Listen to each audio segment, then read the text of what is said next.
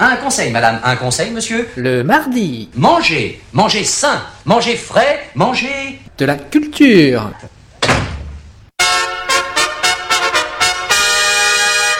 Car il faut manger, manger, manger les mardis Avant que ce soit les radis qui nous mangent Il faut manger, manger, manger les mardis Et des tas de laitue et des tonnes de pissenlit Ne vous découragez pas, ne vous impatientez pas.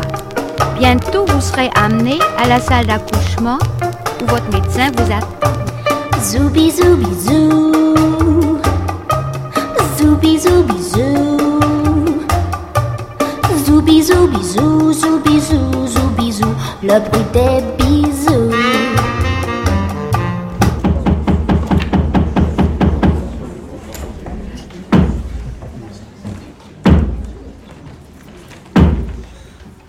Mardi. Blablabla. Bonjour messieurs, dames, euh, Divergence FM 93.9. Un nouveau mardi, François, ici même, c'est notre rendez-vous mensuel en plateau sur Divergence FM. Une fois par mois, on se retrouve pour un agenda culturel euh, plus ou moins exhaustif en lien avec notre partenaire euh, presse Let's Motive. Partenaire particulier représenté par son rédacteur en chef Ludovic Deleu, mais aussi par d'autres rédacteurs comme Alex dit Alex La Terreur. François, de quoi va-t-il être question aujourd'hui? Oh, il va être question de, de téléphone portable, de films, de... il va être question de, de carte blanche euh, sétoise, il va être question aussi, euh, euh, que je te dise pas de bêtises, de Sporto Contest et de leurs magnifiques de rec- recettes de cuisine. Sporto Contest, euh, ils ont des goûts culinaires Oui, extrêmement... enfin, Tati Hélène a, a réussi. euh, Enfin, à il faire sera, son interview. question, il sera question aussi de, de Raymond Depardon, de...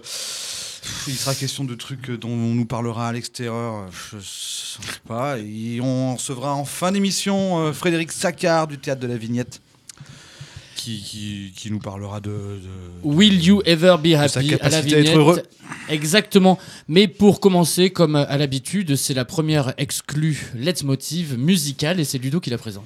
Ouais, c'est Juan Rosoff. Juan Rosoff, c'est un gars qui parle à pas mal de gens il y a plutôt 10-12 ans. Petit C'est prince un- du funk. Un vieux de la vieille, ouais. Un vieux de la vieille ouais. qui s'est fait oublier pas 80. mal d'années, qui a eu des petits soucis personnels, qui a fait que trois albums en 12-13 ans. C'est, Qui a je une crois- répute de bête de scène Voilà. monstrueuse. Et qui sort un album le 18 novembre. Bon, alors c'est le petit prince euh, parce qu'il est petit, mais aussi parce qu'il ressemble sacrément à Prince. On écoute Intoxicated, vous allez voir. Vas-y Manu.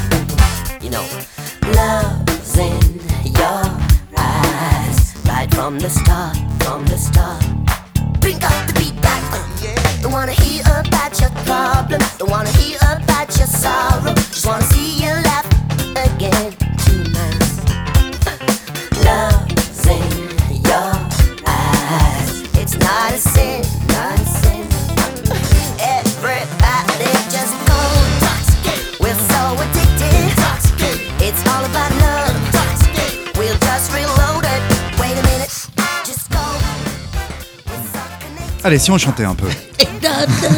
Ah, c'est très princier hein, quand même. hein. C'est extrêmement princier. princier. Tout l'album est pas comme ça d'ailleurs. euh, Je disais euh, hors micro, mais je vais le dire dans le micro. Le disque est un peu décevant.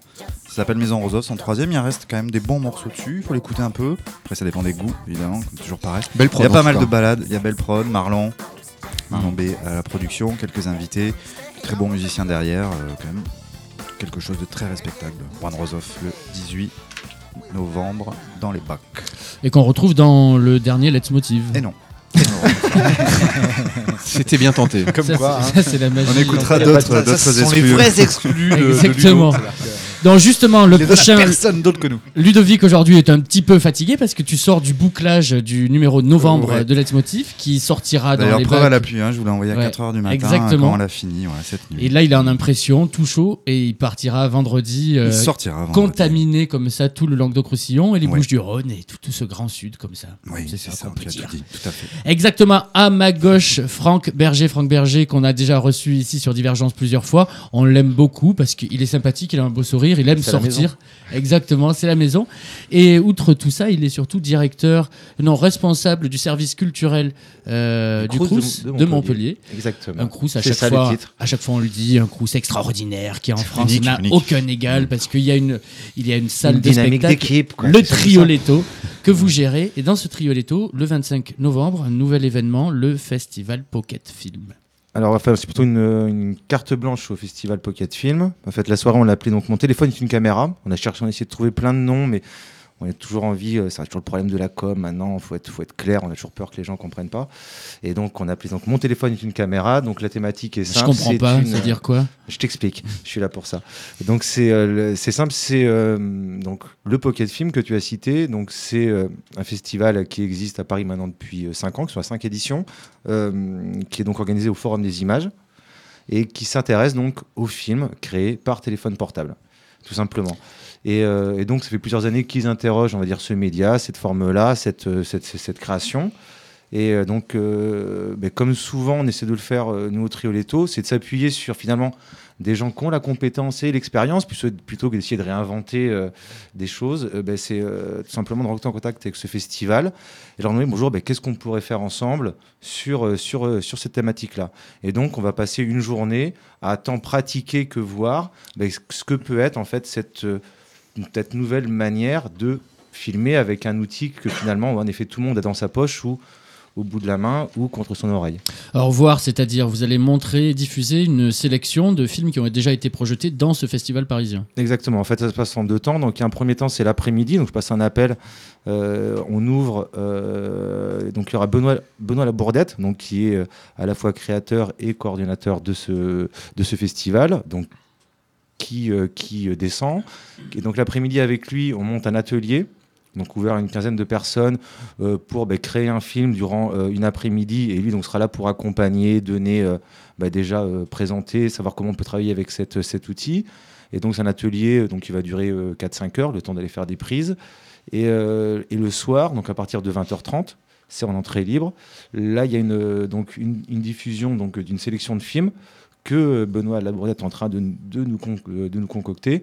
Et grosso modo, le, le principe, quand on a euh, discuté ensemble, moi, ce que je lui ai demandé, c'est que ça soit à la fois représentatif, évidemment, de ses cinq ans d'expérience, mais aussi de, montrer que par ce, par ce biais-là, par cet outil qui est le téléphone, finalement, euh, on peut voir toute forme de cinéma, que ça soit du Mm. côté plus clip, que ce soit de l'expérimental, ou carrément euh, ben, une fiction vraiment montée, qui est donc euh, que ça soit révélateur finalement de toutes les esthétiques possibles, et surtout que ça soit aussi révélateur de la particularité de, ce, de cet outil, de ce, de ce médium.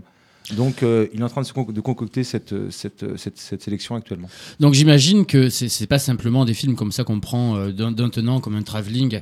Il y a aussi un travail de montage qui est fait et pour arriver à faire euh, un film. Il y a qui- tout. Il y a Voilà. de tout. D'accord. Il y a de tout. Il y a des travelling, il y a des, des, des scènes prises sur le vif dans le métro, à des endroits. Il y a des films qui sont beaucoup plus, euh, beaucoup plus euh, sophistiqués, à savoir que euh, avec du montage, avec de l'incrustation vidéo dessus. Le principe étant de partir de prises de vue réelles avec son téléphone. Mm. Après, tout est faisable. Et, et on voit du coup avec le développement des, des nouveaux téléphones, les objectifs et les capacités de mémoire aussi en fait, puisque c'est un réel problème. Du son et avoir du son et de l'image sur un film. Ça Oui. prend beaucoup, beaucoup de place. Donc, euh, donc voilà, oui. Mais en quoi on voit que les images sont issues d'un téléphone portable Elles sont signées. Elles sont Toute image signées. numérique Nous- est signée, donc tu peux retrouver euh, l'appareil qui l'a produit. Ok, tu, peux on- pas tricher. peut pas- Mais ça, tu pas vois pas, tu vois à l'écran, ça. numérique. Ça, Non, tu Ouais, mais là, l'écran. c'est super. Non, tu le vois pas à l'écran, mais dès que tu le rentres dans un support informatique euh, avec un logiciel à peu près correct, tu sais exactement La quel est le modèle de la machine. Oui, mais bon, là, c'est là, c'est un petit problème technique et je trouve que pas sincèrement important puisque à la rigueur, en fait, tu poses des questions. Non, non, mais, non, mais justement, c'est très intéressant ce que tu poses comme question. Parce qu'à la rigueur, en fait, ce qui est intéressant aussi avec ça, c'est que ça dégage des nouveaux moyens de narration, des nouvelles, des nouvelles façons de raconter des choses, de montrer des choses. Et, euh, et en soi, peut-être que, euh, en soi, c'est c'est pas tellement, c'est pas tant l'aspect technique important. Enfin, si, quelque part, euh, dans la confection. Mais au final, peut-être que euh, ce nouveau rapport à l'image peut être intégré dans, un, dans, dans, dans la vieille image. Donc, c'est tout l'enjeu finalement de, je pense, du Pocket euh, Film Festival c'est d'essayer de dégager en fait euh, des nouvelles voies euh, pour pour explorer l'image l'image du futur tout simplement. Alors justement, toi, Alex, qui a justement couvert ce sujet pour le prochain Let's Motive, est-ce que tu vois en ça une révolution qui pourrait être comparable à celle de l'arrivée de la caméra légère qui a permis l'émergence, par exemple, de la nouvelle vague?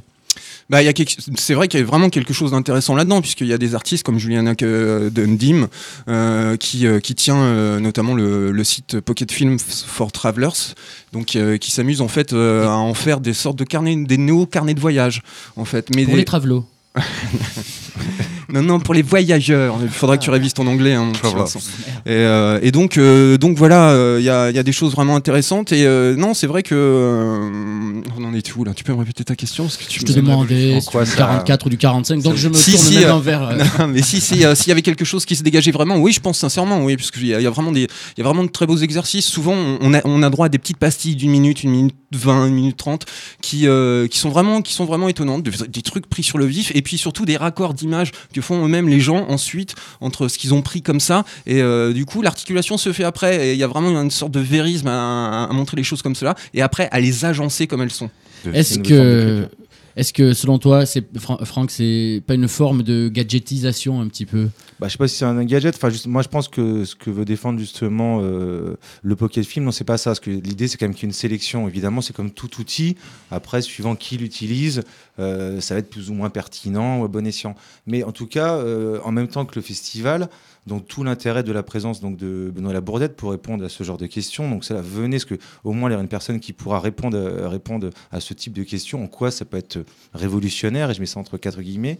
Mais le- moi, ce que je trouve intéressant, c'est que ça interroge tant, bah, par exemple, la, la position ce qu'on a te- de, de- de la personne qui peut être à des moments tant acteur que spectateur. C'est toujours euh, la facilité de l'accession à un outil, Hmm. ce qu'il peut y avoir avec le numérique en général, pour le son, etc. Ça n'a pas toujours donné des choses intéressantes, mais ça bouscule les frontières, les normes, et ça, ça ouvre, euh, j'imagine, un certain nombre de, de perspectives. Et ça On redonne le droit, le droit aux gens, aux spectateurs, à, à- à- à- le droit à l'image tout simplement. Le On l'a vu François dans le dernier rapport des pratiques culturelles des Français qui vient de, Mm. sortir, où justement une, une des choses très notables, c'est la montée en puissance de l'utilisation domestique du film. C'est- c'est- ça fait partie des grandes lignes qui se sont détachées dans ces dernières années. Ah oui, c'est clair. On, on- enfin, on arrive à un stade où, la technologie telle qu'elle nous est livrée à un prix relativement modique euh, est, est totalement libératoire pour ceux qui s'en emparent. C'est-à-dire qu'on est capable aujourd'hui, euh, effectivement, Alex le disait, il y a des carnets de voyage faits avec des téléphones portables absolument magnifiques euh, qu'on trouve sur le net, qu'on trouve qui circulent.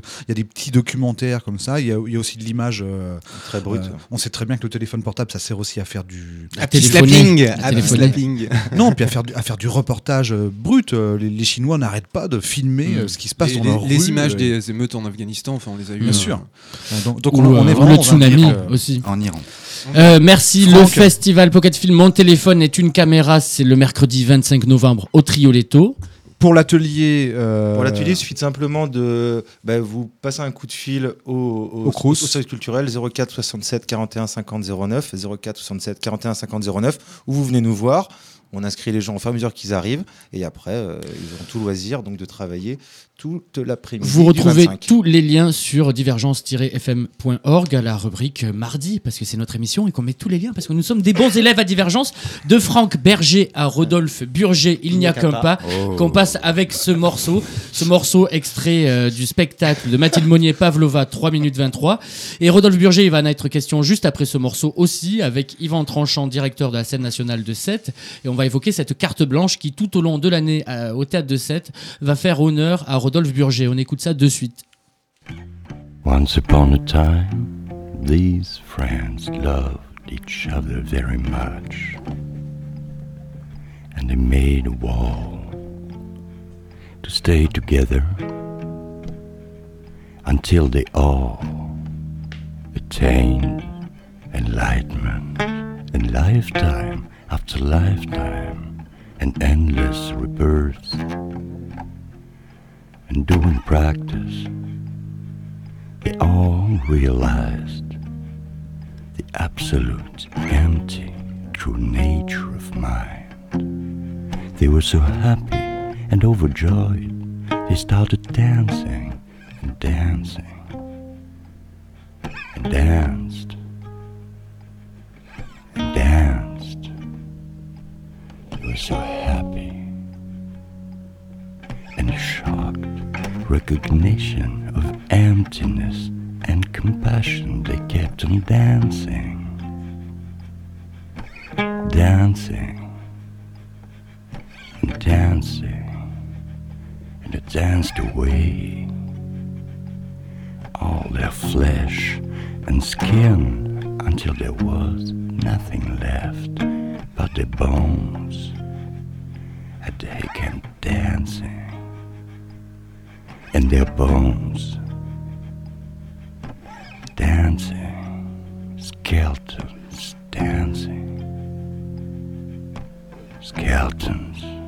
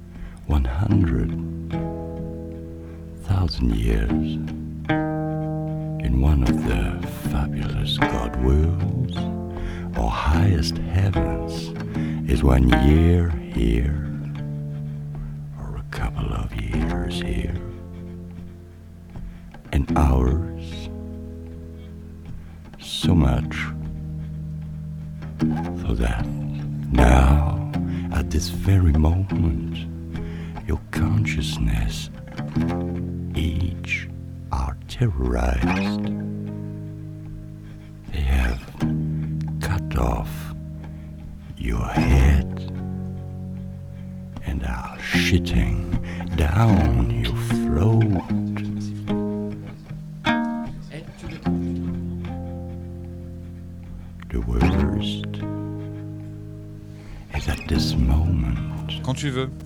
happening now. The worst is at this moment happening. Rodolphe Burger, le- la partie euh, musicale qu'il a créée pour Pavlova 323. Rodolphe Burger, c'est la carte blanche de la scène nationale de Sète. Et je crois qu'on a Yvon Tranchant au Oui, téléphone. tout à fait, bonjour. Salut Yvon. Comment ça va? Très bien. Bon. Très, très bien. Ravi de, de vous entendre. Nous aussi. Cette saison, on démarre bien. Oui, formidable. Bon. On a, euh, on a un rapport assez incroyable entre euh, nos propositions artistiques, euh, assez audacieuses, et le public. Voilà, ça c'est formidable. Bon. On, on a voulu t'avoir pour évoquer cette carte blanche que Oui. tu as donnée, que la scène nationale a donnée à Rodolphe Burger, Oui. euh, et dont le premier temps est en novembre. Oui. Euh, comme euh, on traite toute l'actualité de novembre. Alors, dis-nous-en un peu. euh, c'est quoi une carte blanche d'abord quand vous donnez ça Et puis, qu'est-ce que va faire Rodolphe Burger euh, Oui, alors plein de choses. D'abord, c'est un voyage qu'on propose aux, aux artistes et aux spectateurs, un voyage conjugué. On t'entend plus, Yvon. Vous m'entendez là? Si. Oui. Je, je disais, c'est un voyage conjugué entre des artistes et des spectateurs pour pour euh, mieux mieux découvrir une démarche euh, d'un artiste ou d'un groupe d'artistes. euh, pour aller plus loin dans, dans la compréhension d'un langage, de, de ce qui anime un artiste ou des artistes euh, dans, dans, son, dans ses désirs de rencontre, euh, de choses un peu improbables. Et euh, Rodolphe est vraiment l'artiste, je trouve, un peu idoine pour, euh, pour aller dans des tas de, de- de- dans des tas d'endroits euh, musicaux, euh, sonores, euh, d'images, graphiques également, voilà, avec des tas de surprises. Bon, et on connaît son parcours depuis Catonoma jusqu'à maintenant, ses projets solo ou ses projets avec euh, conduits avec des tas de gens qu'on connaît bien, Bachung, Higelin, euh, là il est en train de finir un CD avec, euh, avec Jacques. Mais euh, nous on a trois projets, euh, quatre presque, parce que sur le mois de novembre il y a deux projets en fait qui- Absolument. qui vont avoir lieu. Le premier, le, le 27 novembre, le 24, Le novembre, 24. pardon, euh, au Centre chorégraphique national de Montpellier, chez Mathilde Monnier, où euh, Rodolphe travaille sur une recréation d'un projet avec Pierre Alféry, romancier, cinéaste, qui est entre autres le- le fils de Jacques Derrida, et euh, qui, euh, à l'occasion, euh, vont associer sur deux performances chorégraphiques le travail de Mathilde Monnier et Loïc Touzé. Donc voilà, c'est quelque chose d'important, extrêmement ambitieux, puisque on est vraiment à la jonction de boucles musicales et sonores avec un point de vue très, très radical de, Pierre Alfieri sur l'image et le sens de l'image aujourd'hui tel que le concevait euh, euh, Godard euh, ou Serge Danet dans les années 70. Euh, voilà, euh, je dois ajouter, parce que ça date d'hier, Rodolphe m'en a parlé hier, hier soir, que ce projet-là euh, va être présenté dans le cadre du prochain Festival d'Avignon 2010. Donc voilà, euh, c'est une bonne nouvelle pour nous, bien évidemment. Et puis, la même semaine, le 24 novembre, euh, Rodolphe va présenter un projet qu'il a créé... Le 27, euh, ouais. le 27, 27, pardon.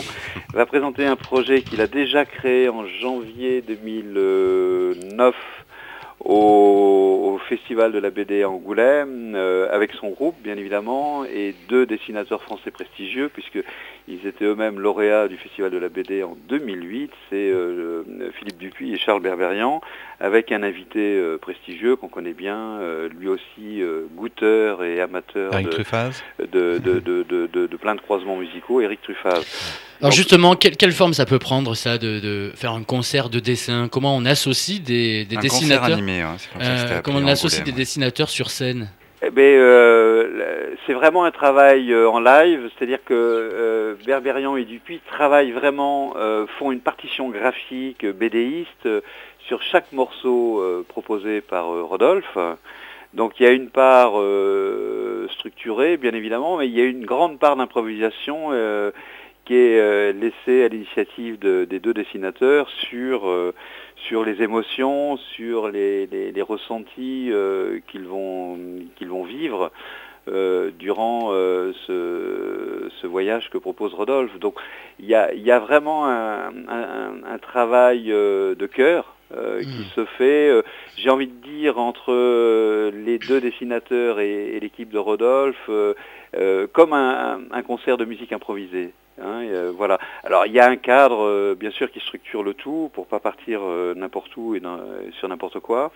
Mais néanmoins, il y a vraiment une part d'improvisation qui donne des rendus assez incroyables en termes d'images et et de création graphique, de dessins animés, de bandes dessinées.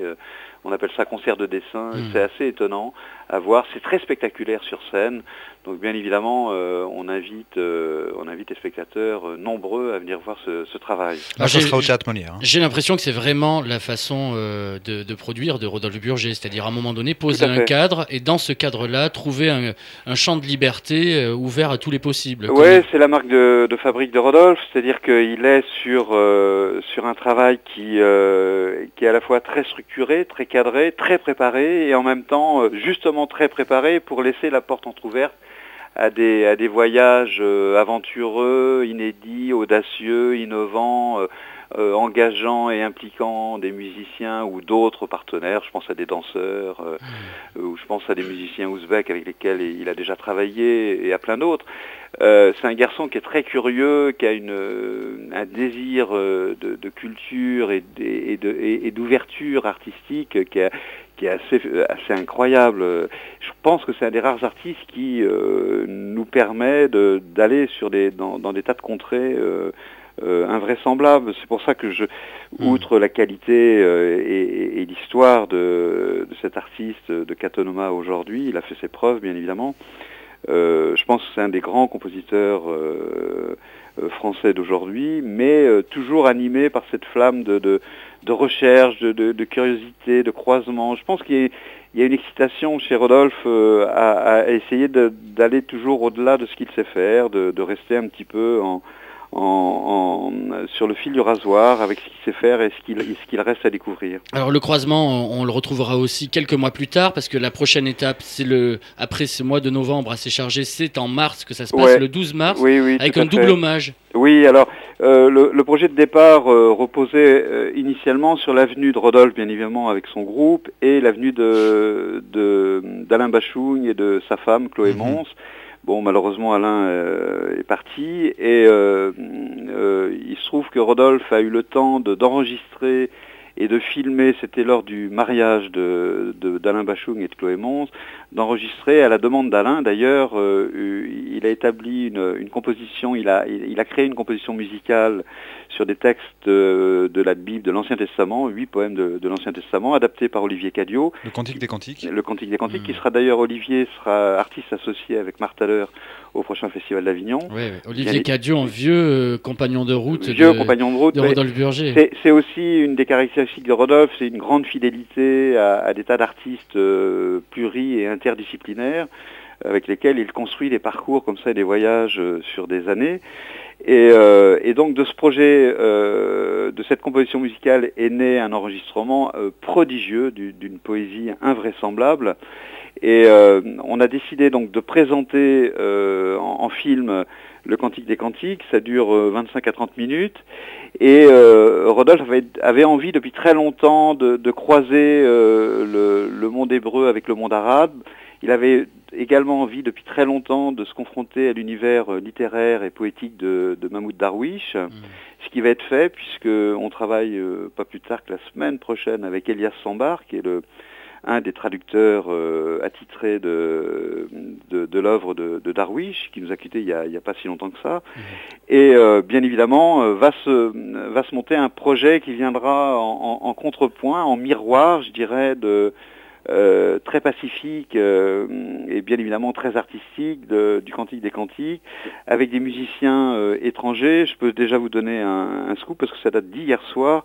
On aura un immense euh, musicien algérien, euh, Mehdi Adab, euh, un joueur d'oud, d'oud, euh, mais c'est un rocker à l'oud. hein. Euh, il, sait tout faire. Et il y aura d'autres euh, musiciens, bien évidemment arabes, qui viendront nourrir ce croisement de cultures euh, entre l'hébreu et, et- l'arabe. Et, et alors, euh, nouveau scoop aussi, c'est que ce projet-là va être présenté lui aussi au prochain Festival d'Avignon dans une chapelle. Ah, mais je vois que le- C'est- après c'est la chaud, hein. Ça date d'hier soir. Mais hier soir, vous avez beaucoup travaillé, j'ai l'impression. Non, mais Rodolphe m'appelait parce qu'il il venait, il venait de travailler avec Cadio, euh, Ouais. Vincent Baudrier et Hortense Archambault. Il Les m'annonçait ça, directeurs euh, il- euh, donc les directeurs du Festival d'Avignon, Mm. il m'annonçait ça. Bien sûr, pour nous, c'est c'est que du bonheur parce que c'est aussi une, une reconnaissance, bien évidemment, qui va avoir une portée internationale euh, qu'on n'est pas capable, nous, d'avoir. Mm. Mais voilà, ça fait plaisir d'être à l'origine de ces projets-là. Et justement, une dernière étape qui va se rapprocher du festival, festival d'Avignon. On sera à peine deux mois du début. Ça sera le 18 mai. Ouais, et là, ouais. c'est le Velvet de Rodolphe Burger. Ouais, alors euh, euh, c'est vraiment une proposition que j'ai que j'ai fait à Rodolphe, qui voulait pas au début vraiment, puisqu'il sortait lui-même de, de son d'un grand parcours Velvet, qui l'a nourri énormément depuis la Factory d'Andy Warhol. Et, et- et c'est marrant parce que le week-end dernier, j'ai réécouté le dernier disque de, euh, édité en 2005 de, de Catonoma, ça s'appelle Mhm. EPZ qui est, on sent bien d'a- d'ailleurs le, le- le- le passage de Catonoma à- au, au travail euh, ce- en, en soliste de, de Rodolphe, et euh, avec déjà un univers Velvet invraisemblable de, de la part de Rodolphe. Et, euh, et en même temps, c'était, je crois, un vieux fantasme de, de Rodolphe, puisque il se trouve qu'il y a quelques années, à l'initiative de, Václav Havel, qui était alors président euh, de, la Tchécoslovaquie quand elle existait, euh, fan du Velvet Underground, il avait invité Rodolphe à, Prague euh, pour travailler avec des musiciens hongrois, tchèques, pardon, autour du Velvet, du Velvet américain. Mm. Alors son, bon, c'est Nick Cave, Kel, Nico, Laurie, j'en passe, c'est les meilleurs. Mm. Et, euh, et c'est sûr que c'était resté dans la, dans la tête de, de, de Rodolphe. Et puis on a écouté, on a énormément échangé là-dessus, on a énormément écouté de choses. Et puis euh, il m'a rappelé en me disant, ok, j'y vais, euh, on fonce. Alors, ça va être le Velvet de Rodolphe, nourri bien évidemment euh, par euh, ses propres influences, ses propres compositions, ses rencontres, et puis les rencontres existantes et celles qu'il n'a pas faites, bien évidemment. Alors, on ne peut pas dire encore, il y a quelques musiciens dont on sait qu'ils seront présents, je pense à Jeffrey Burton, euh, le guitariste d'Arnaud, euh, qui sera là. Euh, je, euh, je vous le dis parce que ça date d'hier également, euh, Rodolphe a rencontré Nick Cave. Oui, alors moi je suis le feuilleton depuis six mois. Alors, il a rencontré Nick Cave. Bon, pour le moment, ça paraît pas, ça- la piste paraît tiède parce que bien évidemment entre les, les, les rencontres, des, les, la façon de se humer entre musiciens, c'est c'est un milieu quand même très particulier. Euh, Les, les projets des uns et des autres, euh, la volonté de, de Rodolphe de, de construire ça sur une démarche artisanale, puisque Rodolphe, euh, euh, bien évidemment, veut sortir de, euh, à partir de chaque projet, il veut sortir des, des CD qu'il euh, qu'il euh, qu'il conçoit à partir de, de dernière bande, sa maison de sa petite maison de disques euh, très artisanale, puisqu'il enregistre chez lui euh, dans son village natal à Sainte-Marie-aux-Mines où il a d'ailleurs créé un immense festival. Euh, donc on ne sait pas encore qui vraiment euh, sera présent. Donc Nick Cave a été euh, contacté, ils se sont vus, donc à suivre. Dans tous les cas, il y aura des musiciens comme Burton, il y en aura d'autres. Mm. Je sais que Rodolphe veut absolument, absolument une voix féminine. On a, on a fixé le, le champ du possible. Il y en a trois. Il y a Jeanne Balibar avec qui il a déjà travaillé, bien Ah oui. évidemment. Mais il y a aussi euh, Patti Smith et Marianne Faithfull avec qui il souhaite travailler. Mais c'est pareil, il faut que ces artistes-là acceptent de travailler à nos conditions. Hein, L'objectif, c'est pas de faire un zénith euh, ou de faire une tournée internationale. Donc, c'est pas des conditions financières euh, analogues à, à ce que certains d'entre eux peuvent vivre dans, dans- dans l'industrie musicale. Mais ce qui est sûr, c'est que euh, cette soirée Velvet, qui est nourrie bien évidemment par la factory d'Andy Warhol, par la jeunesse de Rodolphe. Et c'est un, c'est un espèce de fantasme hein, qu'on Mm. va qu'on qu'on va qu'on va réaliser. euh, voilà, euh, les choses vont se préciser de, de mois en mois, mais je sais qu'aujourd'hui Rodolphe est totalement engagé sur ce projet. Il y tient énormément et il y tient tellement que ce projet-là qui va être créé chez nous euh, à 7 va, va servir de de rampe de lancement à, à sa diffusion puisqu'il souhaite le présenter euh, au festival de Mm. Sainte-Marie-aux-Mines chez lui. Je pense qu'on fera un certain nombre de concerts en France. Voilà, c'est une aventure et un voyage assez formidable. Ben, merci beaucoup Yvon. De toute façon, avec Divergence, euh, on aime beaucoup Rodolphe Burger, on aime aussi votre travail à, à la scène nationale de Sète, Merci. donc euh, on ne manquera pas de vous suivre. Et justement, pour clore euh, cette petite séquence, c'est un catonoma qui vient euh, Ah. illuminer les ondes de Divergence FM. Merci. Bonsoir Yvon. Bonsoir.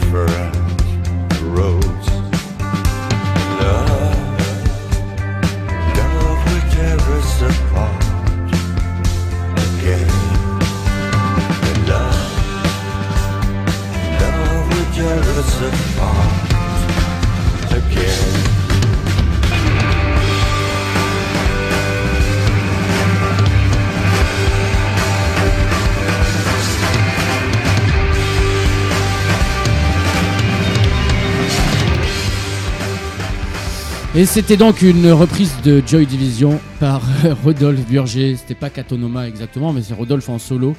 Et euh, Laurent Joyeux nous a rejoint, directeur de Languedoc-Roussillon Cinéma, pour évoquer une opération euh, Languedoc pardon, en Languedoc-Roussillon. Première question, euh, t'aimes bien Rodolphe Burger? Tout à fait, c'est ma génération. Ouais, c'est ta génération. Tu disais que tu avais fait venir Olivier Cadio euh, il y a quelques temps. ouais, avec, euh, avec Anne James, là. Et puis c'est vrai que cette, cette relation, bah, les, les films de Pierre Alferi aussi, on les a montrés. Ouais. euh, tout ce croisement entre cinéma expérimental, expérimentation musicale, poésie sonore. Oui, c'est des lieux dans lesquels je, je me sens vraiment très Mm. bien. ouais. Mais Beaucoup. Cadio, euh, comme, comme invité du Festival d'Avignon 2010, ça, ça peut être Ah bien pour beaucoup Ah ouais. de gens. Artiste associé, ouais, il est artiste associé Et- avec Marc Thaler. Ça va être beau. Non, puis là, tu as vu, là, autour de poésie sonore et de tous ces, ces croisements, là, il se passe vraiment des Ah mais ça prend vraiment, la sonorité a pris une très belle ampleur à Montpellier, qui fait écho à celle de Actoral euh, de Hubert Collat à Marseille. Et là aujourd'hui, on peut dire que le sud de la France euh, vit aux couleurs de la, de la poésie sonore. Et euh, tu as participé aussi à cet élan à Montpellier. Et oui, oui, en 2000. J'étais tout petit. Et, ouais, et maintenant que tu es grand, tu es directeur et les gens euh, Ah. te parlent avec respect, Bon, Monsieur Laurent Joyeux. Et c'est une opération, c'est le troisième volet de l'opération Raymond de Pardon Languedoc-Roussillon. Après Alès et Perpignan, c'est un grand final qui nous attend à Montpellier. Et oui, un feu d'artifice autour de l'œuvre de Raymond Depardon, donc notamment avec euh, ces expositions euh, qui sont en plein montage. On choisit les couleurs, euh, multicolores là pour ville, au pavillon populaire, puis ensuite au carré Sainte-Anne. Et concomitamment, une programmation de films avec les cinémas diagonales. Et euh, cinq, euh, cinq rencontres euh, en partenariat avec Arte Action Culturelle, de rencontres du bon plaisir, de, intellectuelles, euh, qui permettent d'appréhender l'œuvre de Raymond mais sous plusieurs angles. Alors, je les livre un peu à l'envers. Corinne Rondeau, c'est de la conquête du paysage. Corinne Rondeau qu'on avait retrouvé euh, il y a peu pendant le salon du dessin contemporain, il y a quoi? Il y a deux semaines, qui faisait une très bonne conférence euh, qui accompagnait ce salon. À partir d'une sublime, euh, je dirais, euh, réflexion euh, du, rapport entre, entre les peintures de paysages courbés et les photographies de Raymond aujourd'hui. hein. Mhm. Évidemment, une, autre, une autre conférence de, de- de Frédéric Saboureau autour du monde paysan et le temps retrouvé, critique de cinéma. Une, une dédicace de son dernier livre Paysan à Sorams. euh, une- un regard croisé sur l'œuvre de Raymond Depardon avec euh, un critique euh, journaliste de l'humanité et un, et un, un chercheur du CNRS sur l'aménagement du territoire. Mm. Une autre rencontre avec Maxime Schenfegel sur le, le- le moderne, le classique. Et, euh, et pour débuter tout ça, le 24 novembre, un- un- un- une intervention de Jean-Pierre Hamel, hein, le, le directeur du Festival international de documentaire. Documentaire, comment ça va avec la fiction Mais euh, pour commencer tout ça, avant tout, c'est un vernissage et c'est le 5 novembre, dans très peu de temps. Euh, ça se passe au pavillon populaire. Et là, c'est les trois expositions photographiques. Et la seule qui manque et qui sera, qui sera montrée à Sainte-Anne un peu plus tard, c'est justement les photos sur le Languedoc-Roussillon. Mais là, pour l'heure, il montre errance, paysan et voyage. Et ville. Et ville. Trois points de vue un petit peu sur euh, ce regard de Raymond Depardon su- sur, sur les villes et sur, sur les territoires. Alors déjà, une chose à souligner, c'est que la, la- la scénographie à- au pavillon populaire a strictement euh, suivi les recommandations de Raymond qui est venu faire une visite euh, sur les lieux. Euh, des cimaises ont été construites, euh, les peintures, un certain gris a été choisi, un certain rouge pour l'expo paysan qui, re- re- qui renvoie au rouge des McCormick. Alors là, c'est un peu technique, mais bon, des, euh, des, des tracteurs. Et pour ville, il y a 12 couleurs. 12, euh, 12 capitales, 12 couleurs, donc une scénographie vraiment passionnante à mettre en place. Euh, c'est les trois dernières expos de, de Raymond. Je veux euh, dire qu'au pavillon populaire, il y a eu une vraie scénographie cette fois. en tout cas, celle-là sera, je l'espère, euh, magnifique. Bon, ils pourront s'en resservir pour le reste, ça leur fera pas de mal.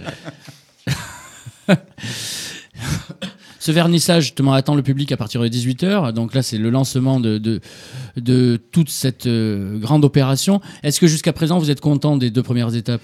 Ah oui, à Alès, ça a été vraiment un succès. euh, un succès euh, plus de, je crois qu'il y a plus de 20 000 spé- visiteurs de mémoire. On en a parlé jusque dans les Cévennes et la Lozère, puisqu'à l'accueil, ils avaient la possibilité d'une certaine traçabilité des visiteurs. Et là, on, se rend compte encore aujourd'hui, on m'en a parlé, que la manifestation fait écho sur tout le territoire, justement, encore dans les Cévennes, dans, les, dans le Gard, dans l'Hérault, à Perpignan. C'est une une seconde étape qui a été plus, euh, plus timorée dans la mesure où euh, l'investissement de la ville lié au- au- aux événements politiques, à savoir les, les élections, n'a pas permis de- d'explorer au maximum le, le travail, n'a pas permis de lui donner son expansion.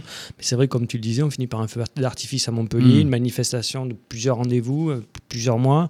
Euh, je veux aussi souligner le travail qui a été fait autour de, de- d'élaboration de documents pédagogiques qui permettront à tous les, les élèves, les jeunes, les moins jeunes, de visiter les expositions euh, avec ces documents et accompagnés par des médiatrices. Donc ça permet vraiment de... Ça, ça répond, je dirais, pour moi, à un, à un plaisir, à une, à une, à une vraie joie de Alors- montrer un travail de cette manière-là. Ce qui est génial, c'est que y a- y a- ça- il succède à Yann Arthus Bertrand.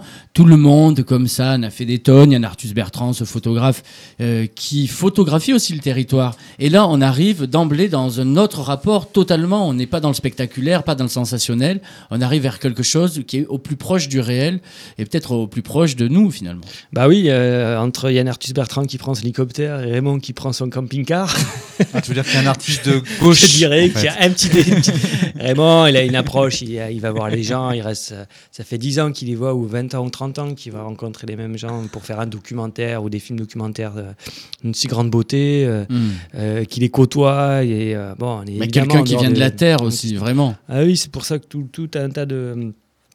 Finalement, l'expo, puis le, le- le- le trajet qui sera proposé à travers les, les, les films, euh, les, euh, les expositions et, euh, et paysans, plus les conférences, oui, euh, renverront à sa propre biographie. hein. c'est un paysan, et puis moi, c'est ce que j'ai tendance à penser, c'est qu'il a, on a dit, creuse le même sillon, hein, c'est un vrai paysan, même dans son travail. Mm, ouais, creuse c'est un peu comme toi, Laurent. Toi aussi, t'es un vrai paysan le Ah, dimanche. ouais, tout à fait. Mais Arthus Euh, Bertrand, il va voir aussi les bonobos, les pingouins, c'est régulièrement. Il Ouais, ouais, mais bon, il les éclate avec un hélicoptère, d'un coup de grandes balles dans la gueule, c'est quand même un petit peu limite au niveau écologique. hein. C'est Chic Chic la chaîne. Ah, Raymond, il a fait un boulot qui était, qui a été montré d'ailleurs à la, à la Fondation Cartier euh, en début d'année, euh, autour de, de filmer la, il s'appelait filmer la, filmer la parole. Il a rencontré des paysans du monde entier, mais qui, sont, qui perdent leur terre justement, hein, qui sont en train de, de- de- de perdre. Et donc, ça peut être effectivement des Yanomami comme des, euh, des paysans de, Il y, a une- il y a, il y a à peu près, à, partir des mêmes, je dirais, questionnements, il y a quand même une approche Mm. euh, totalement. En tout cas, ce qui semble extrêmement euh, vrai et, euh,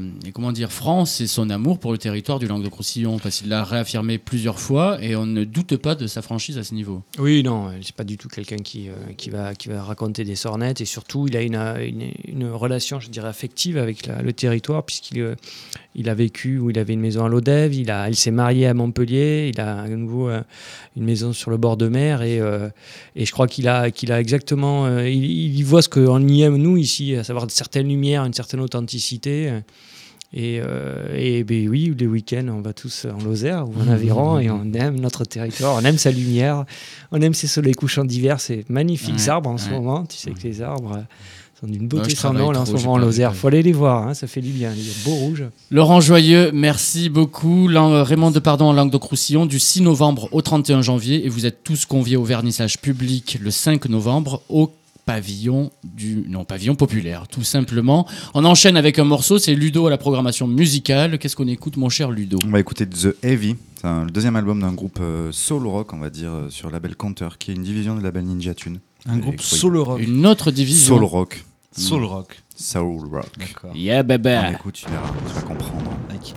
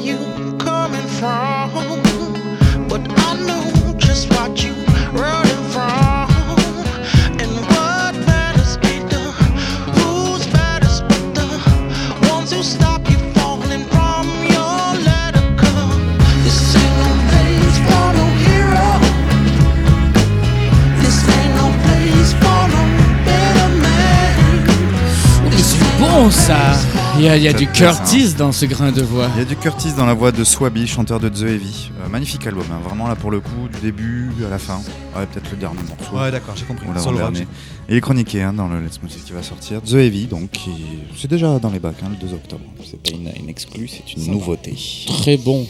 On retrouve euh, un homme engagé, euh, un homme qui euh, s'est attaqué à la critique de plein fouet avec son exposition aux fonctions critiques. C'est Manuel Fada qu'on a déjà écouté plusieurs fois sur les ondes de Divergence FM. Salut Manuel. Bonjour Vincent, bonjour Vincent. Je piaffais d'impatience euh, à l'idée de vous retrouver mon cher. Ben, nous aussi, nous aussi. Depuis, Comment- mes, depuis mes Cévennes profondes. Exactement, je sais que depuis tes Cévennes profondes, tu n'arrêtes pas d'être actif, tu n'arrêtes pas de continuer à t'engager. Exactement.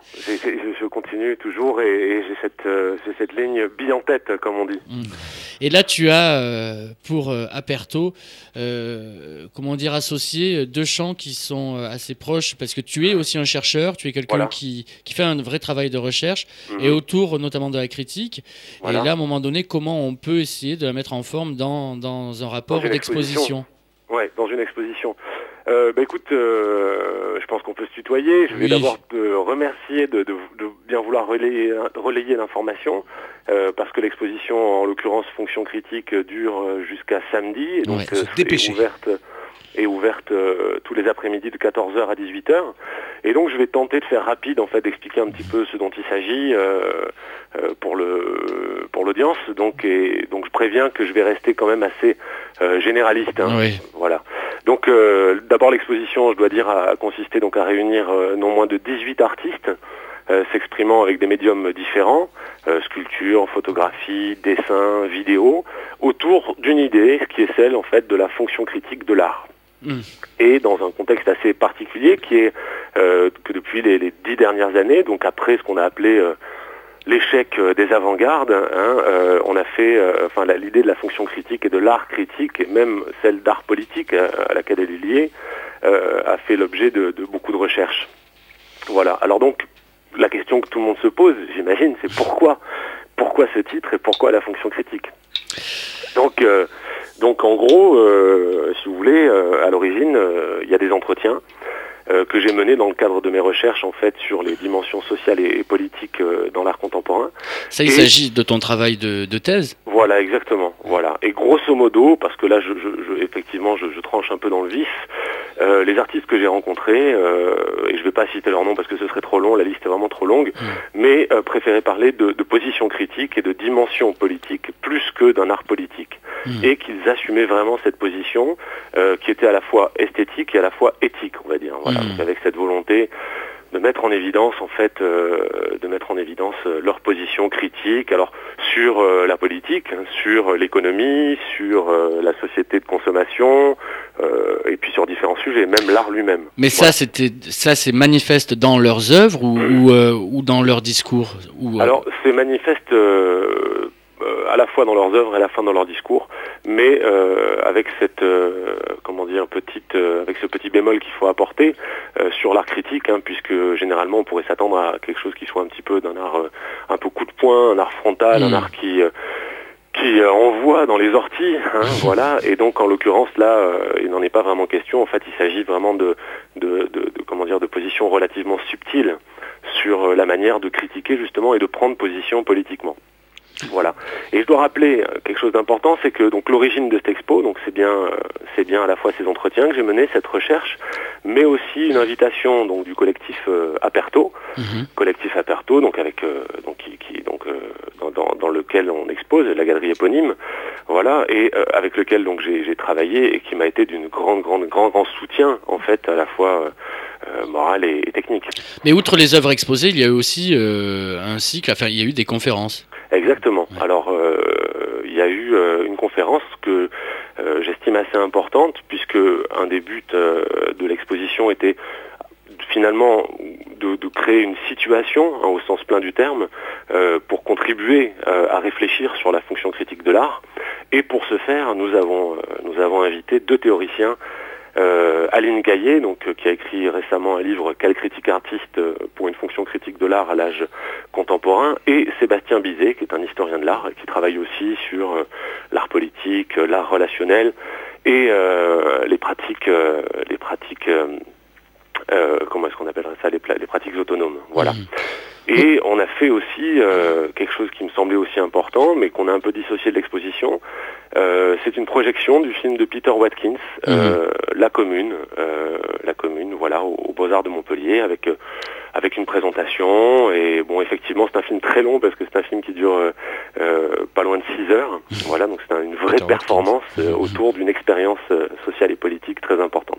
Aujourd'hui, toi, comment tu te positionnes euh, entre ce désir d'être dans la recherche, euh, d'une part, et d'autre part, d'être dans une forme de posture de commissariat d'exposition. Alors, disons que c'est, disons que je, pense que là, il faut être vraiment, euh, comment dire, il faut, faut, dissocier un peu les deux parce que c'est évident que d'un côté, il y a la position du, citoyen, euh, du citoyen Manuel Sadat, euh, avec ses prises de position, ses engagements, et puis de l'autre côté, la position un peu du chercheur. Évidemment, les deux sont liés, mais euh, pour cette exposition-là, en fait, euh, il ne s'agissait pas, si tu veux, de réunir en fait une euh, comment dire, un, un ensemble d'œuvres critiques qui seraient idéalement critiques hein, et qui serait un espèce de manifeste euh, pour euh, donc avec une seule voix qui affirmerait il faut être critique, etc., etc. Non, là c'était vraiment lié aux entretiens et un des processus particuliers de l'exposition, c'était d'inviter essentiellement des artistes avec lesquels j'avais été en contact précisément. Et de mettre en évidence qu'il y avait effectivement une diversité d'approches euh, formelles euh, sur le lien entre la forme et le contenu euh, concernant ces, ces- ces prises de position critiques. Merci beaucoup, Manuel. On essaiera de relayer, tu sais, le plus souvent possible Bien sûr. euh, ton activité. Je, Euh, ça- je- fais, je fais moi-même euh, Ouais. une petite, euh, une petite note. hein. Ce qui est important, c'est que donc l'exposition va se terminer le 31, que j'invite vraiment les, les- les spectateurs à, venir voir ces œuvres qu'ils n'auront l'occasion de voir, euh, je pense, euh, de sitôt. Euh, Il y a vraiment 18, je pense, euh, 18 euh, personnalités et 18 personnes à découvrir et j'invite les gens à venir faire euh, l'expérience critique avec eux et de voir en fait euh, ce dont il s'agit exactement. Donc c'est jusqu'au Voilà. 31 octobre. Pressez-vous tous à Aperto à Montpellier. C'est jusqu'à samedi. C'est l'exposition Fonction critique. Merci beaucoup, Manuel, et à très bientôt. C'est moi qui vous remercie tous, euh, l'équipe de Divergence. Merci. Et on enchaîne alors là sans transition avec euh, quelque chose de très léger. C'est euh, Sporto Cantes, un groupe qu'on connaît bien. On les avait reçus l'an passé avec euh, un live, c'était pour le Montpellier à 100%. Ils nous avaient délecté comme ça euh, de leur présence sur le plateau assez délirante. d'excellents clients, Ouais, d'excellents clients radiophoniques. Et c'est notre chère Hélène, Tati Hélène, notre reporter embarqué comme ça qui part tous les mois à la recherche d'invités. Quelquefois c'est raté, quelquefois ça marche. Et là, elle les a trouvés. C'était à l'occasion de leur concert au Rockstore euh, d'il y a quelques temps, du 10 octobre. Et elle leur a fait un questionnaire un petit peu thématique autour du culinaire et du lien. euh, Qu'est-ce que vous aimez manger, les Sporto Cantes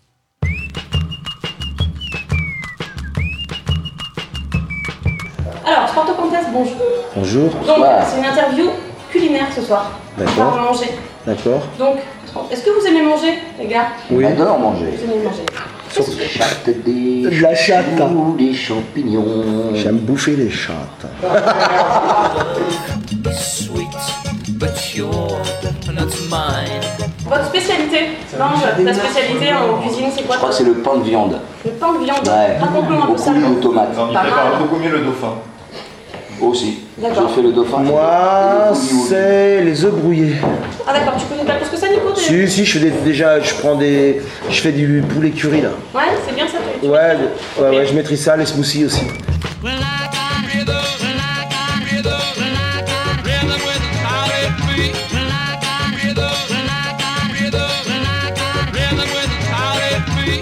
Tati, continue. Ok. Tati. Euh, vous avez un péché mignon, vous Qu'est-ce que vous avez La coquille vous Saint-Jacques. Niveau de la nourriture, péché mignon. ça, toujours. Euh, je crois que c'est les escargots de Bourgogne. Moi, la pêche. Cuisiner comment alors Ou La l'abricot. persillade, basique Bah, c'est quoi basique C'est quoi Persillade. Voilà, voilà, voilà. Ah, Persillade, Ouais, l'aioli, j'aime. euh, jambon, fromage. j'aime bien aussi le truc vert, là, le pesto. Pesto. Dans les pâtes, pâtes au pesto, c'est bien. Très bien. Moi j'aime le truc rouge là, le ketchup, pas de ketchup. je vais attends, non, je vais me mettre à ton niveau en fait. Bah, fais ce que tu veux Je me mets à ton niveau. Je me mets au niveau canto. Ah, moi je me sportif. Oui, alors au niveau culinaire. Euh, vas-y, vas-y, vas-y, alors, qu'est-ce que je. Voilà, vas-y au niveau culinaire. Oui, j'aime beaucoup aller au Thaï. Euh, j'essaie de quelques cuisines thaïlandaises. Pas mal, comme le, le riz à sauce soja, aigre douce. C'est quelque chose d'assez subtil, l'aigre douce. oui. Est-ce que vous êtes fast-food ou pas euh, très peu. Par obligation. Malheureusement, oui, pour les enfants. Parce Ouais. que c'est bon pour les dents, les os, tout ça. Donc on est obligé de les booster. Ah, moi j'aime bien ce- comment leur viande se préparer surtout. Ouais, d'accord. Est-ce que vous êtes OGM ou pas Tout à Ah mais complètement, on est Oh, j'ai complètement- plus PSG. vous êtes carrément modifié. Ah, ouais, ouais. Ah, mais moi, José Bové, José Bové, moi j'adore le, le maïs transgénique. hein. Franchement, c'est bon pour tout. J'ai des enfants super, ils ont trois bras, tout ça. non mais José Bové il m'énerve, donc euh, je suis pour l'OGM. Je suis de droite. D'accord. Tu dois t'attendre. Ouais, carrément, moi je suis Nous, on alternative, de- alternative libérale. Aïe, aïe, aïe. Ça fait mal, hein Ouais. Non, je déconne. non, moi non. Non, lui non, mais moi, moi je déconne un peu, on va dire. Est-ce que la nourriture a été une source d'inspiration pour la composition de mon morceau Euh, le space cake. moi j'en ai mangé, hein, tu savais pas. Et pour quel morceau alors tu faire du space cake et ça Tous. Vas-y, allez. À toi, Benjamin. Non, c'est des pâtes. Pour la Ah ouais, les pâtes, les bobounes. Sérieusement, il y avait un petit resto qui était pas cher, mais c'était notre cantine. On foutait la merde, on déconnait, bon bref. Et c'était Boboon, on a mangé pendant tout, pendant tout l'album, on a bouffé là-dedans. Et donc après, il y avait une espèce, ils mettent du- du- des trucs un peu, du glutamate, tout ça. C'est pour ça que le tempo il redescendait un peu.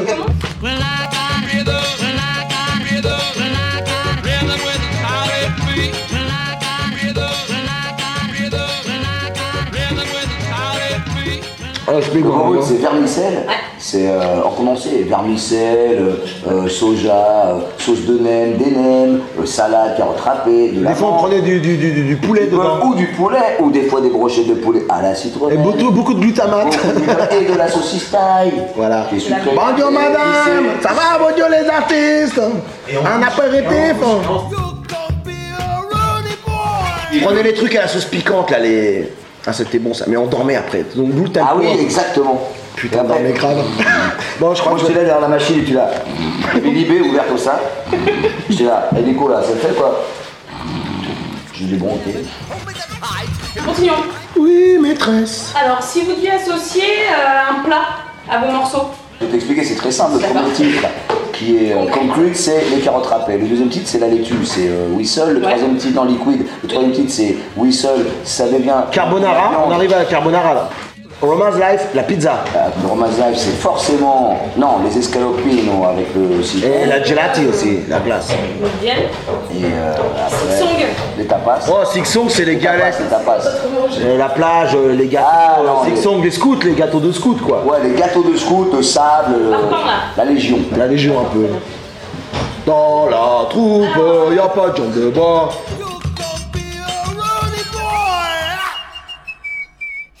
Des imposteurs Bah, ça c'est pas nouveau, on a su. Bon, qu'est-ce qu'on doit boire quand on écoute Porte Comtesse De l'eau pour moi. San Pellegrino. Bon, avec un peu de GBH dedans. On boit, on boit. Du on muscat. boit, Du liquide. De, de, de- du liquide de, de ralentissement. Bonne réponse. Bah ouais. Ok, très bien. C'est pour ça que la musique est liquide. La dernière Pour la route. Alors, euh, votre bonne petite adresse de votre quartier? Où est-ce Le que vous Boboon. allez aller manger? Pour lui, le bouboune. Ouais, le traiteur chinois en bas de chez moi. Et moi, pour chez moi, euh, qui est à Pantin, euh, le, ke- ouais, le kebab chez Ismir.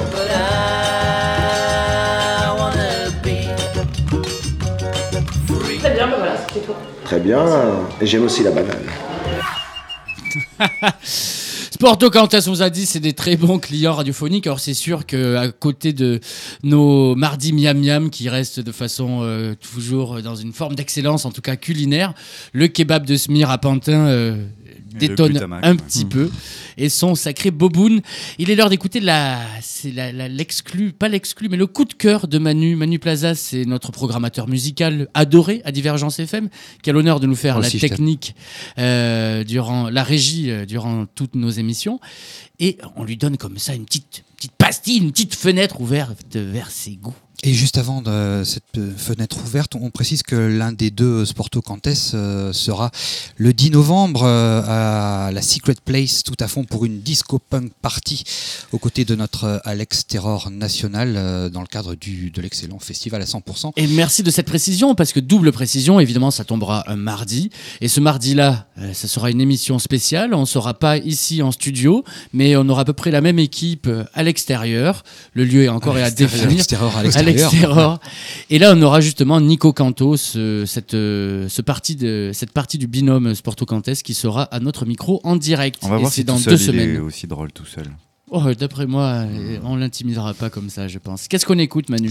On écoute euh, pas du tout une exclue parce que l'album est sorti le 20, euh, le 20 euh, octobre, c'est-à-dire il y a quelques jours à peine. Euh, je, je comptais faire en fait une, une chronique un peu vieux réac, un peu comme ça, euh, vieux râleur, et en fait je m'aperçois que je suis un peu dans le dans le dans le ton puisqu'on parlait tout à l'heure euh, euh, de génération avec Laurent Joyeux qui parlait de, de Katonoma, tout ça, et moi j'ai choisi euh, le retour de, de vieille gloire de- du post-punk. Il s'agit de and the Bunnymen. Qui connaît and the Bunnymen ici Bien Tout le monde, sûr. évidemment. Je te signale que- que- il y en a dans le prochain mardi miam miam. Parfait. Moi, je suis sorti avec la sœur du chanteur. hein.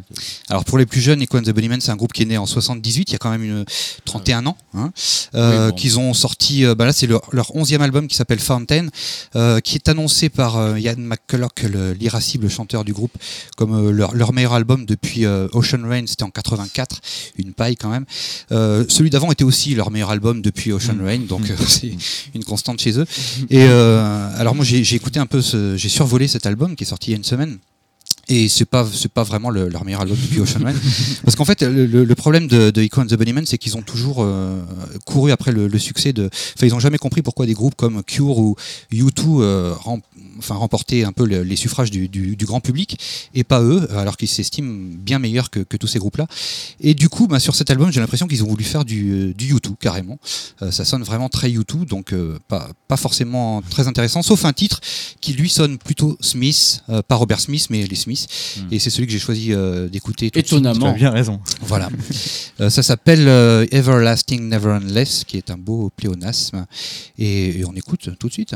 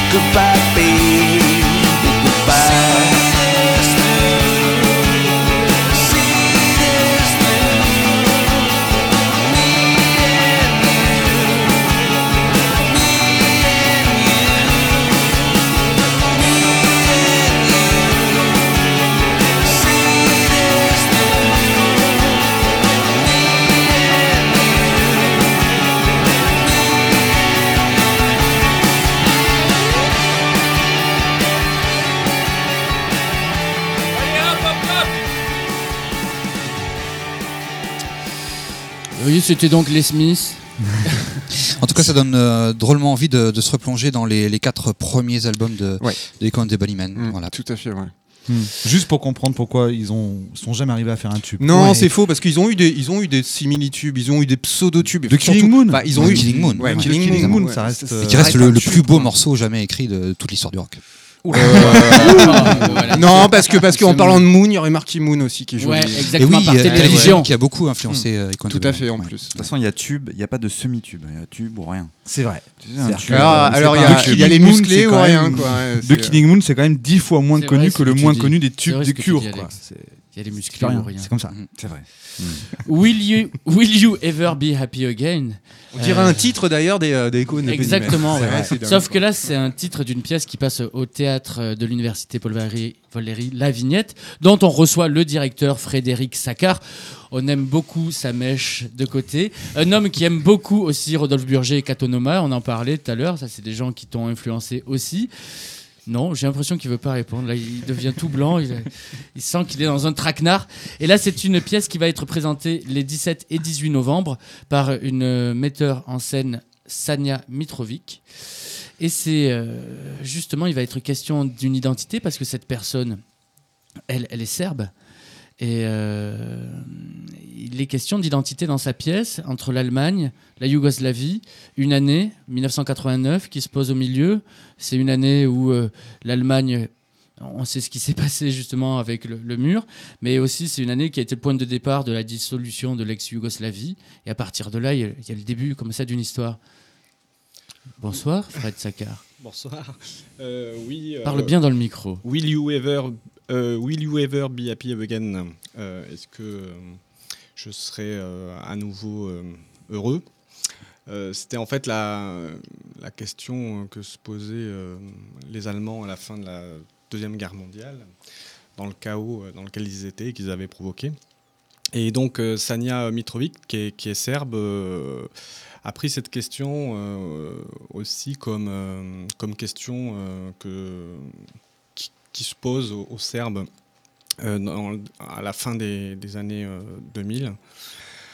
Euh, et donc elle fait un, parallèle comme ça entre ces deux situations euh, différentes, la fin de la Deuxième Guerre mondiale et puis euh, la situation de la Serbie euh, aujourd'hui, avec, euh, avec une volonté de- d'essayer de, de, de comprendre les processus qui se sont passés, les processus historiques. Donc, euh, ce qui est intéressant, c'est que donc c'est un, un spectacle que j'ai vu à Strasbourg lors du festival euh, Première, qui est un festival qui réunit euh, tous les jeunes gens qui sortent d'école au niveau européen.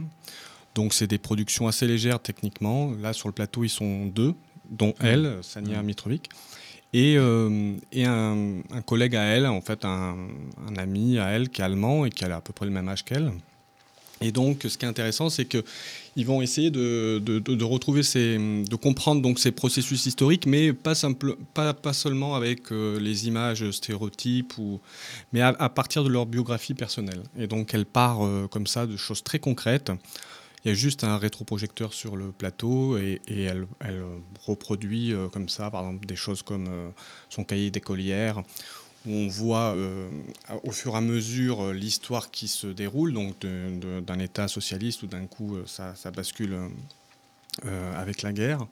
Et lui, l'Allemand, euh, essayant de retrouver dans sa famille des éléments aussi qui, à un moment donné, font évidemment référence à la Deuxième Guerre mondiale, comme par exemple un certificat d'arianité de sa, Mm. sa grand-mère, etc. Et ce qui est assez beau dans le, dans le spectacle, c'est que justement, c'est pas tellement. euh, ce qui l'intéresse, c'est pas tellement, euh, je dirais, une exploration psychologique comme ça de ce que ça fait de traverser tout ça, mais plutôt d'essayer de voir euh, s'il y a des correspondances par rapport à justement ces processus historiques, mais en partant de leur point de vue très concret, très personnel en fait. C'est pour ça que elle écrit à un moment donné comment arriver à, à lier le personnel, le poétique et le politique. Et je trouve que c'est ça la, la réussite de ce spectacle, parce qu'elle aurait pu tomber euh, juste dans quelque chose d'assez pathétique, pathos, Mm. etc. Mais là, ce qui nous, ce qui nous, enfin moi, ce qui m'intéressait cette année, puisque la programmation est sous l'aune de la question que faire, donc euh, essayer de trouver à chaque fois des spectacles qui répondent à cette question. Donc Que faire Que faire euh, de, Poser de façon aussi euh, générale? Oui, bah, c'est la référence au texte de Lénine, en fait, euh, le fameux texte de Lénine, Que faire Et donc là, bon, ça vient de. Bon, c'est un peu long à expliquer, mais disons que c'est le programme qu'on mène avec les ateliers euh, destinés aux étudiants sur cette question-là pour essayer de, les, amener à, sortir du, constat et toujours de, l'impuissance euh, à faire les choses et à être acteur de l'histoire, etc. Donc on- cette année, on, leur a posé clairement une, question comme ça explicite, que faire Et j'ai essayé, moi, de choisir à chaque fois de, des, des spectacles qui, bien évidemment, étaient euh, intéressants théâtralement, artistiquement, etc., mais qui aussi, justement, euh, euh, répondaient, pouvaient, ré- pouvaient être une réponse à cette question. D'où à chaque fois les numéros dans, le programme. Et donc, c'est vrai que stylistiquement, il y a une tonalité assez forte cette année de théâtre documentaire. hein. Il n'y a, pas de pièce de théâtre à proprement parler, comme ça, euh, à part, euh, et encore, même pas. J'allais dire la, la We Are l'Europe de Benoît Lambert. Mais, euh, mais parce que justement, c'est euh, c'est, euh, tous des spectacles qui se, qui se coltinent avec la question de- du, du réel. Mais ça, c'est un choix euh, de programmation que tu fais ou finalement il y a une tendance comme ça aujourd'hui dans le théâtre, aller de plus en plus vers ce rapport au réel et au documentaire?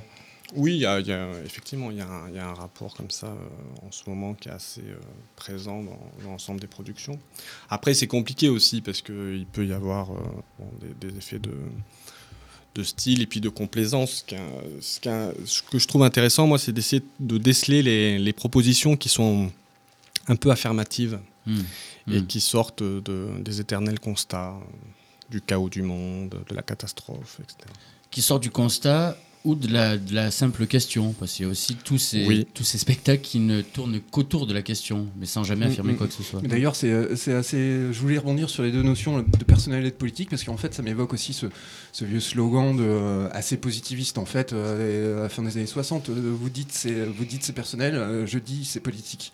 Et en fait, donc. Euh, Ça rejoint peut-être aussi le cheminement du théâtre à- à- vers le documentaire, vers le, vers le réel, en fait, sortir de euh, ce, ce psychologisme, euh, cette démonstration euh, thé- thé- théa- théâtraleuse, théâtralisante, Mhm. pour arriver à quelque chose de plus authentique. Oui, oui, c'est vrai.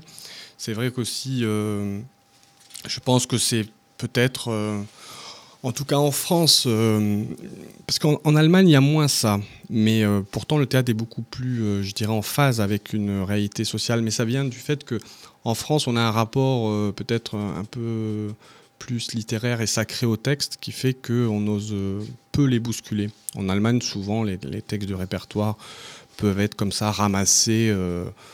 on monte un Shakespeare juste en quelques pages, mais on essaye, c'est pas pour euh, s'amuser avec, mais c'est parce qu'on essaye de donner une lecture assez forcée du texte.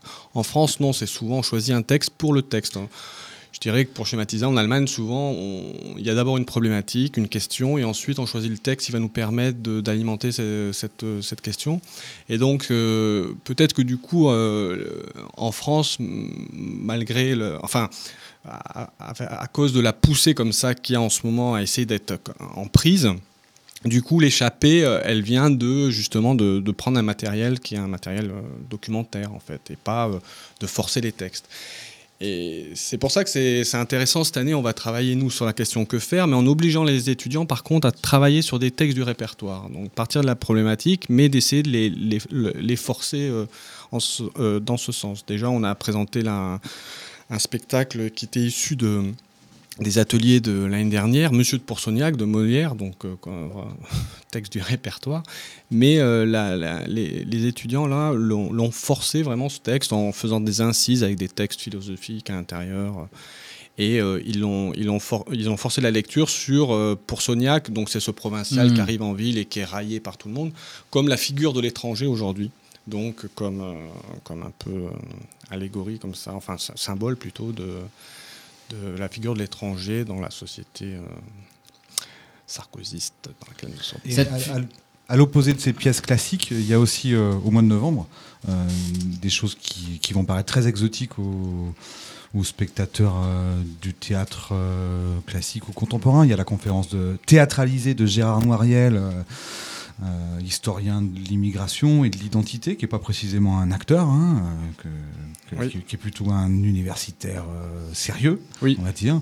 Euh, comment ça se passe ça? Alors en fait, ça c'est parce que je suis tombé sur un livre qu'il a écrit récemment aux éditions, qui est publié aux éditions Agone, qui s'appelle Histoire, théâtre et politique, où il fait justement une critique assez euh, poly- enfin une critique assez virulente comme ça de l'état du théâtre français, notamment en critiquant les metteurs en scène qui euh, qui, se prétendent politiques, mais qui euh, ne sont pas au courant des ne sont plus en phase, comme Brecht pouvait l'être, dit-il, avec les, recherches en sciences sociales.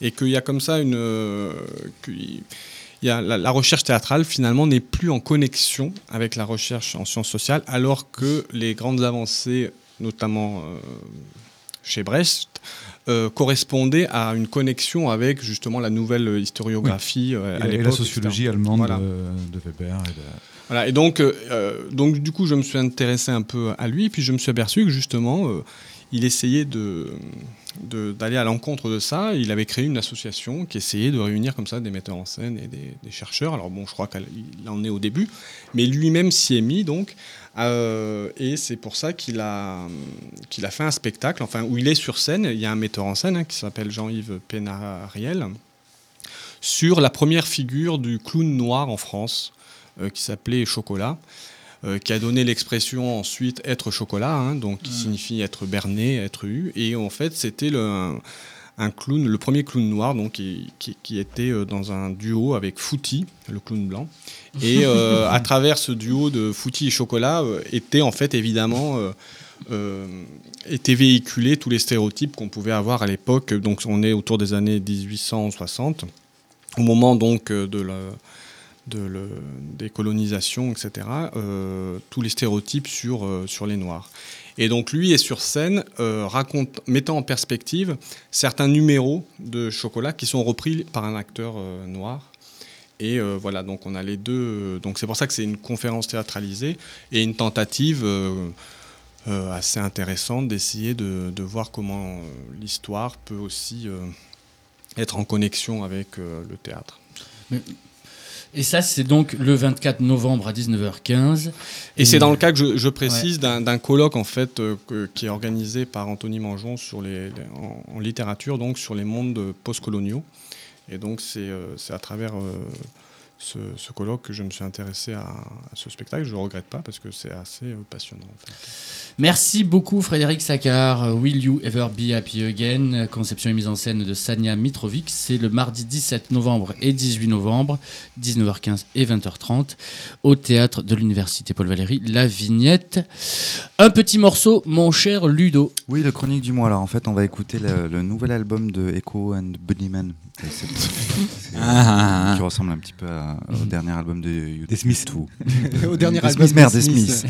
On écoute Abraham Inc., c'est-à-dire Abraham Incorporation. Alors sur le papier, c'est Ah improbable. oui, le truc, euh, le truc qui sonne comme euh, Caravan Tu me Palace. laisses parler, s'il te plaît. le truc qui sonne comme Caravan Palace. C'est la réunion de euh, Krakauer, David Krakauer, clarinettiste klezmer, très très connu. Sokol qui a sorti un album électro klezmer il y a quelques. C'est- quoi Klezmer. Pourquoi tu dis Klezmer tous les deux mots? C'est- Ah, d'accord. C'est festif, quoi. Et Fred Wesley. Immense, Fred Wesley Immense Parce tromboniste. qu'en fait, voilà, c'est là où on Qui découvre que Fred avec- Wesley est en fait Klezmer. le Bon. premier Klezmer noir de l'histoire. Ah, vous êtes pénible, on écoute, on, on parlera peut-être après. Merci Manu. Excuse-moi.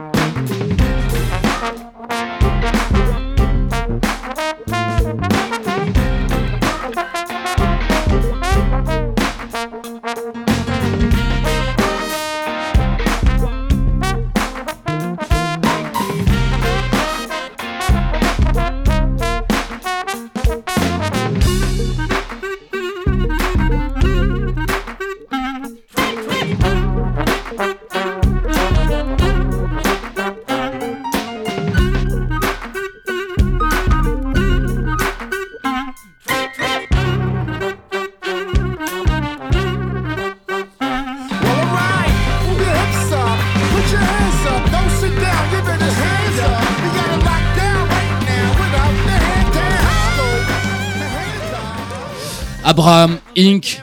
C'est vrai que ça. C'est vrai que vous avez coupé ça comme des Non, salopards. non, on n'a pas coulé ça parce que Non, il nous reste deux minutes. fait.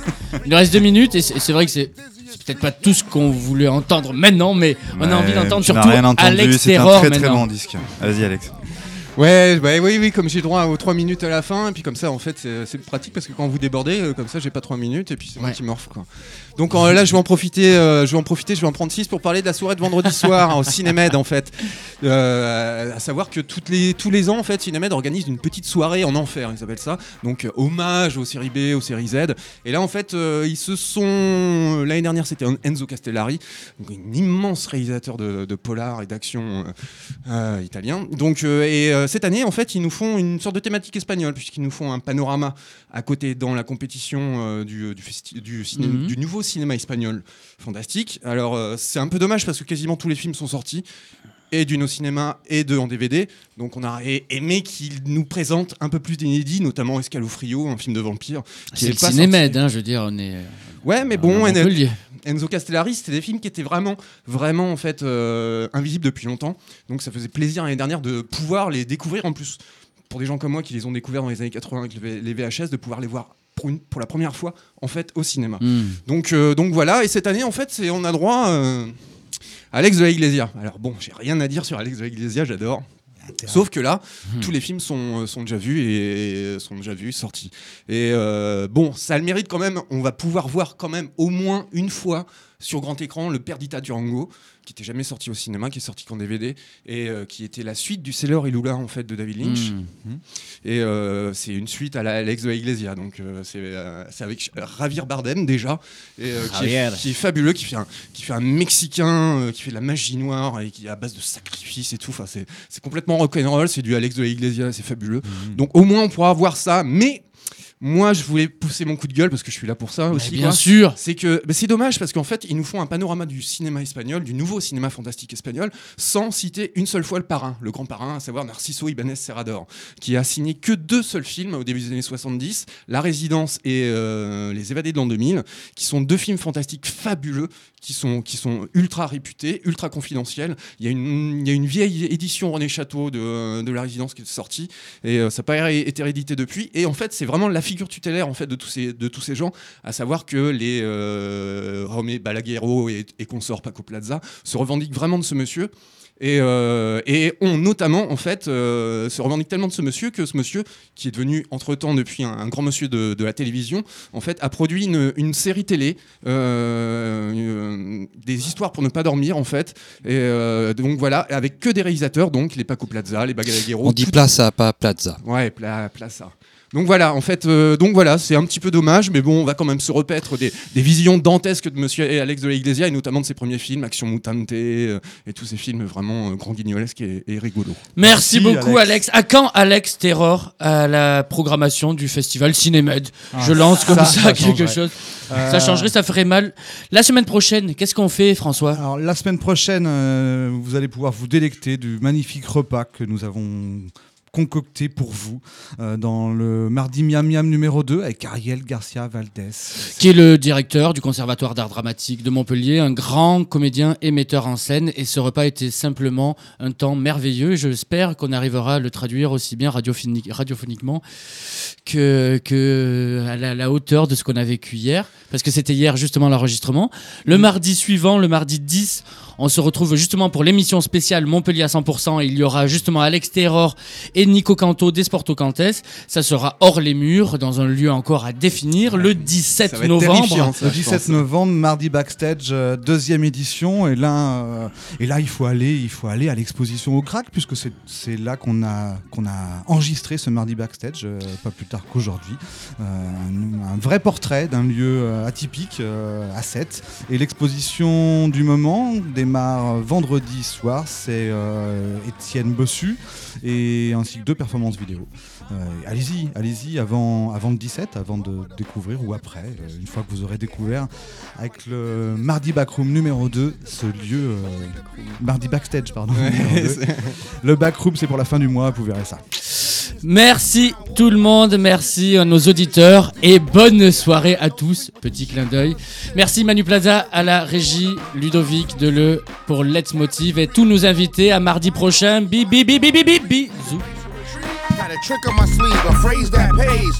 The receipt is a pressure bust pipe. Steve makes parables preach. With a bend to his knees, it's no shade for the priest. We bringing niggas from the street. Get off your seat, stamp your feet. Come on and touch me in the.